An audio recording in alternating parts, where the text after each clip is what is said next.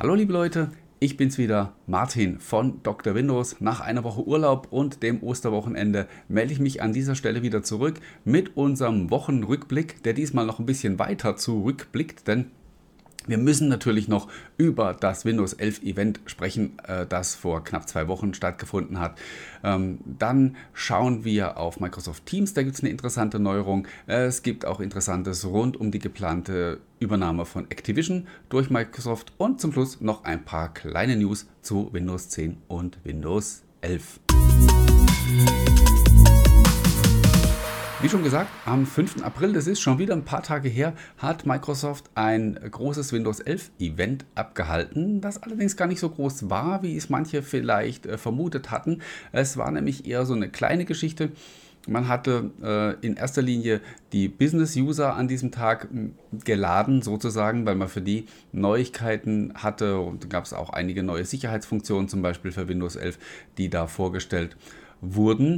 Ähm, interessant an diesem an dieser Veranstaltung war, dass sie äh, A, keine große Show war. Ähm, das ist aber gar nicht so verkehrt, denn wir schauen mal zurück, äh, überlegen uns, wie Windows 11 im Vorjahr präsentiert wurde, mit was für Features geworben wurde, zum Beispiel äh, Unterstützung von Android-Apps Android -Apps nirgends zu sehen, wird womöglich auch nie eine wirklich große Nummer werden. Von daher lieber kleine Töne spucken und äh, Kleinigkeiten zeigen und die dann aber auch tatsächlich liefern. Und das ist der zweite interessante Punkt.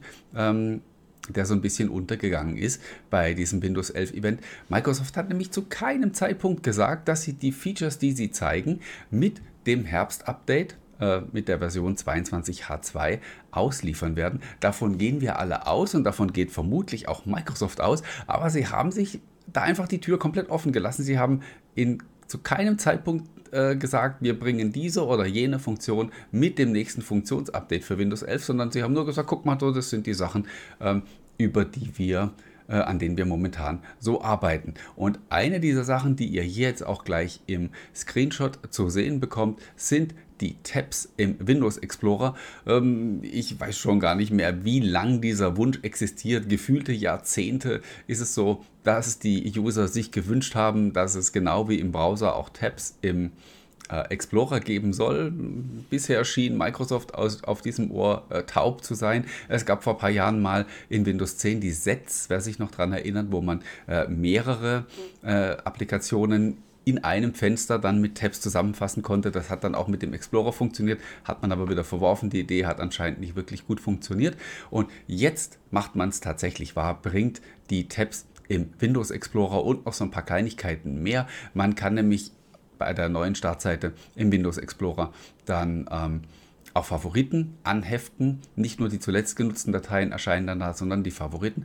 Und äh, im Firmenumfeld besonders interessant ist dann die letzte Spalte, wo man dann auch direkt sehen kann, wer eine Datei zuletzt bearbeitet hat. Das ist zum Beispiel auf geteilten Laufwerken und so weiter durchaus interessant. Oder halt eben auch bei Dateien, die über die Cloud geteilt werden kann man sehen, wenn ein Kollege da äh, zugange war. Es gab noch ein paar andere Kleinigkeiten, die bei diesem Event gezeigt wurden. Ähm, zum Beispiel, dass man im Startmenü jetzt wieder Ordner äh, anlegen kann. Eine Sache, die beim ursprünglichen Release von Windows 11 so ein bisschen hinten runtergefallen ist, mit verschiedenen anderen Kleinigkeiten. Und ähm, ja, äh, wie schon erwähnt, lauter Sachen, die sie gezeigt haben und die sie demnächst in den Insider-Test schicken wollen, was mit den Tabs im Explorer bisher immer noch nicht passiert ist. Diese Woche gab es gar keine neue Insider-Bild. Mal gucken, ob dann in der nächsten Woche ähm, die Tabs dabei sind und wann sie denn dann tatsächlich auch in die finale Version mit einziehen. Eine andere Geschichte, die Microsoft bei diesem Event auch sehr in den Vordergrund gestellt hat, war die Botschaft zu sagen, hey, Windows 11 ist bereit für den Einsatz im Business. Es sind keine Probleme bezüglich der Hardware-Kompatibilität zu erwarten. Treibermodell ist auch das gleiche wie bei Windows 10, das heißt, die Hardware wird funktionieren, sofern natürlich die Systemvoraussetzungen erfüllt sind, was jetzt im Business-Umfeld vermutlich keine so große Sache ist, denn da werden die Geräte innerhalb von 5, 6 Jahren getauscht und ähm, da ist es dann so, also Windows 10 läuft ja eh bis 2025 und die äh, Business-User stürzen sich in aller Regel nicht eilig auf neue Windows-Releases. Das heißt, die, die Systemvoraussetzungen von Windows 11, die so kontrovers diskutiert wurden und immer noch werden, ähm, das wird vermutlich im Business-Umfeld überhaupt keine Rolle spielen, weil ähm, dann äh, bis Windows 11 an der Reihe ist. Wie gesagt, ist die Hardware dann eh ausgetauscht. Und äh, auch eine Sache, die äh, Microsoft da hervorgehoben hat, äh, was sie sonst eigentlich immer abgeraten haben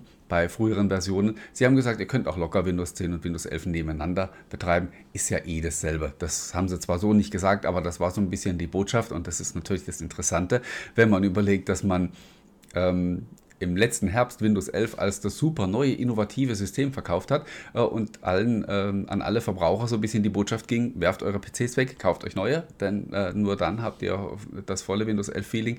Und äh, jetzt geht man an die Business-User und sagt, könnt ihr ganz in Ruhe machen, ist eh das Gleiche.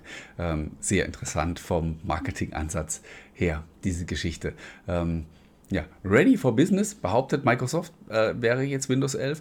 Äh, rein technisch betrachtet mag das stimmen. Auch ähm, die Tools, äh, die man zum Beispiel benutzt, um, um Windows auszurollen, sind im Grunde die gleichen geblieben wie bei Windows 10 und auch die, die Mechanismen und so. Also wer ein Windows 10 Rollout gemacht hat, kann im Prinzip blind auch Windows 11 ausrollen. Aber es gibt noch so ein Ärgernis, äh, mit dem sich viele Firmenkunden rumschlagen und das ist Microsoft Teams. Hm, ihr wisst, in Windows 11 ist Teams fest integriert, sogar als Icon in der Taskleiste. Und wenn man da draufklickt, dann kann man chatten, aber nur, wenn man mit einem privaten Microsoft-Konto angemeldet ist. Wenn man da als Geschäftskunde sich versucht anzumelden, läuft man vor die Wand und das heißt, äh, diese Version von Teams äh, unterstützt dieses Konto nicht. Und das ist natürlich äh, hanebüchener Blödsinn, weil äh, A, äh, nutzen die Privatuser Teams überhaupt nicht und werden sie vermutlich auch niemals tun. Viel zu aufgeblasen, viel zu kompliziert für Heimanwender. Und ähm, ja, die Business-User, die da draufklicken, versuchen sich anzumelden, die werden dann ihren Support anrufen und denen werden dann graue Haare wachsen, äh, weil äh, das sozusagen die falsche Version äh, von Teams ist. Ähm, keine Ahnung, ob und wie sie das in Ordnung bringen äh, werden, aber meiner Meinung nach müssen sie das zwingend tun, weil das wirklich fast ein K.O.-Kriterium ist momentan, um, um Teams äh, einfach so im Business-Umfeld auszurollen. Man kann das natürlich, äh, wenn man äh, sich ein eigenes Image baut, kann man natürlich die Sachen deaktivieren und so weiter. Das ist dann für, für große Firmen interessant. Aber insgesamt ist das nicht so eine dolle Geschichte. Ähm, bringt uns zum zweiten Thema, nämlich Microsoft Teams kommt zurück in den Windows Store bzw. in den Microsoft Store unter Windows 10 und Windows 11. Ähm, wer gut aufgepasst hat, weiß, das gab es schon mal. Das ist schon wieder eine ganze Weile her. Allerdings hat sich Teams das im Store ähm, verfügbar war, nur installieren lassen, wenn man Windows 10 S bzw. Windows 10 im S-Modus verwendete. Nur dafür speziell war diese Version gedacht. Und wenn man äh, Teams ansonsten nutzen, runterladen wollte, musste man äh, auf die Webseite gehen und sich Teams da runterladen.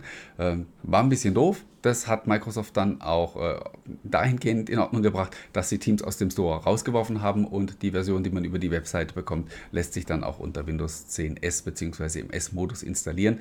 Äh, insgesamt ist es natürlich kein so ein tolles Bild, wenn man den Store ein bisschen promoten will und sagen äh, will auch zu den Entwicklern, hey, äh, stellt eure Software da rein und die eigene Flaggschiff-Software, nämlich Microsoft Teams, ist da nicht vertreten. Ist eine dumme Sache, äh, wird aber jetzt wieder behoben. Im Mai kommt Teams in den Store wieder zurück zurück.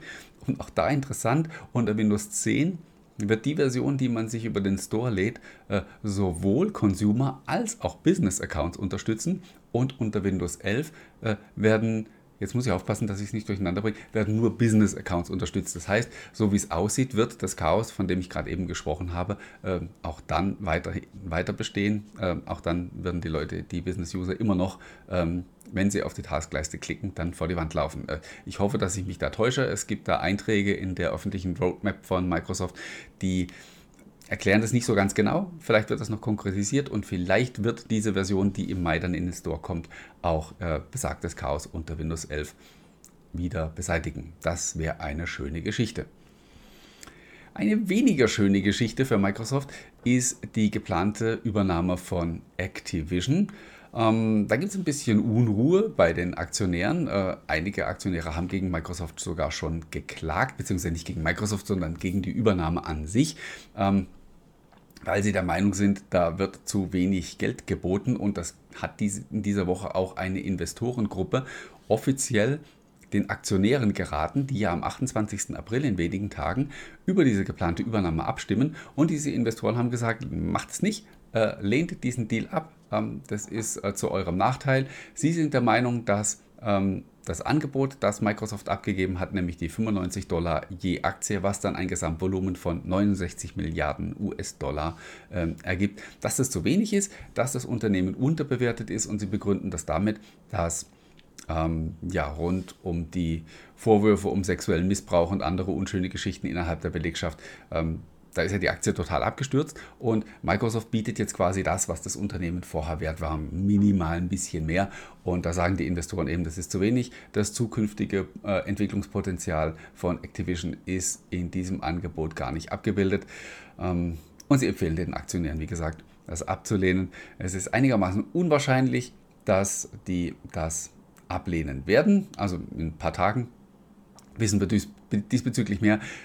Äh, aber es ist insgesamt natürlich so ein bisschen doofe Geschichte. Äh, es macht nicht das beste Bild. Also wie gesagt, wir haben da diesen Aktionärsunmut, wir haben ähm, Politiker, US-Senatoren, die sich an die Regulierungsbehörden gewandt haben und haben gesagt, prüft das bitte ganz genau, ob das wirklich eine, eine gute Idee ist, was da läuft. Also es wird wahrscheinlich dann am Ende des Tages für Microsoft trotzdem alles glatt laufen und diese Übernahme äh, wird über die Bühne geben, gehen. Aber wenn man auf vergangene äh, Übernahmen schaut, wie zum Beispiel LinkedIn oder GitHub oder sonstige äh, Geschichten oder Bethesda jetzt eben im, im letzten Jahr, ähm, das war alles sehr viel ruhiger. Ja? Da hat man dann irgendwann gehört, so jetzt ist es erledigt und hier ist einfach noch ein bisschen mehr äh, Zündstoff drin. Und ähm, da es ja auch die Gerüchte gibt, beziehungsweise es ist ja offensichtlich, dass man da schon äh, goldene Handschläge für die bisherigen Top-Manager von Activision vorbereitet hat, dann mm, wird es da auch in Zukunft, prognostiziere ich einfach, noch ein bisschen Unmut geben. Zum Schluss äh, sprechen wir noch über zwei Kleinigkeiten. Einmal hat Microsoft in der letzten Woche gesagt, dass Windows 10 in der Version 21H2 jetzt bereit für den breiten Rollout ist. Ähm, was soll uns das sagen? Das ist in erster Linie ein Signal an die Business-Kundschaft, die noch ältere Windows 10 Versionen verwenden, dass sie jetzt mit dem Rollout des aktuellen Updates beginnen können, das ja bekanntermaßen im äh, Business-Umfeld dann auch wieder für 30 Monate supportet wird. Da sind wir dann schon fast am äh, Auslauf, schon nah am Auslauf von äh, Windows 10 im Oktober 2025. Und das bedeutet auch, diese allgemeine Freigabe, dass man jetzt beginnen wird, diese Version 21H2 als automatisches Update an die User auszuliefern. Äh, macht fast keinen Unterschied, wie ihr wisst. Ähm, die Versionen 20.04, 20H2, 21H1, 21H2 sind alle genau gleich. Ähm, neue Features gab es auch so gut wie keine. Und ähm, ich persönlich gehe auch nicht davon aus, dass bei Windows 10 noch sehr viel passiert. Wahrscheinlich wird man einige Sachen von Windows 11 zurückportieren, vor allen Dingen überall da, wo man sich einfach doppelte Arbeit sparen kann. Aber im Großen und Ganzen ist natürlich die Luft bei Windows 10 raus und bei Windows 11 äh, spielt die Musik. Und da hat bei Windows 11 das, äh, das Patch Day Update im April ein interessantes neues Ding gebracht, nämlich Microsoft hat die Browserwahl wieder vereinfacht. Äh, wer schon mal unter Windows 11 den Standardbrowser äh, umgestellt hat, der weiß, dass man sich da schier zu Tode geklickt hat bis jetzt und jetzt wird das Ganze ein bisschen einfacher, ähm, wie ihr hier gleich auch auf dem Screenshot sehen könnt. Äh, wenn man jetzt unter in den App-Einstellungen einen Browser auswählt, hier in dem Beispiel ist es Firefox, hat man wieder einen Button, um den zum Standardbrowser zu machen. Na, wird also an der Stelle wieder ein bisschen einfacher. Ähm, Firefox und auch Vivaldi äh, haben sich schon geäußert, haben gesagt, das ist uns nicht genug, wir wollen das Ganze noch ein bisschen einfacher haben. Ähm, mal gucken, aber immerhin hat man sich an der Stelle jetzt bewegt und hat dieses, äh, diese umständliche Prozedur, die vorher äh, da durchlaufen werden musste, äh, jetzt dann endlich mal beseitigt. Ja, äh, damit sind wir für den heutigen Tag wieder am Ende angelangt. Äh, ist natürlich jetzt auch durch die Osterfeiertage alles ein bisschen ruhiger gewesen. Es gab keine so ganz großen News. Äh, vielleicht werden die nächsten Wochen dahingehend wieder ein bisschen spannender. Ich freue mich, dass ihr wieder dabei wart, dass ihr zugeschaut oder zugehört habt. Ähm, sagt Dankeschön dafür, wünsche euch eine tolle Woche, bleibt gesund und wir hören und sehen uns dann in der kommenden Woche an dieser Stelle wieder. Macht's gut und bis dann.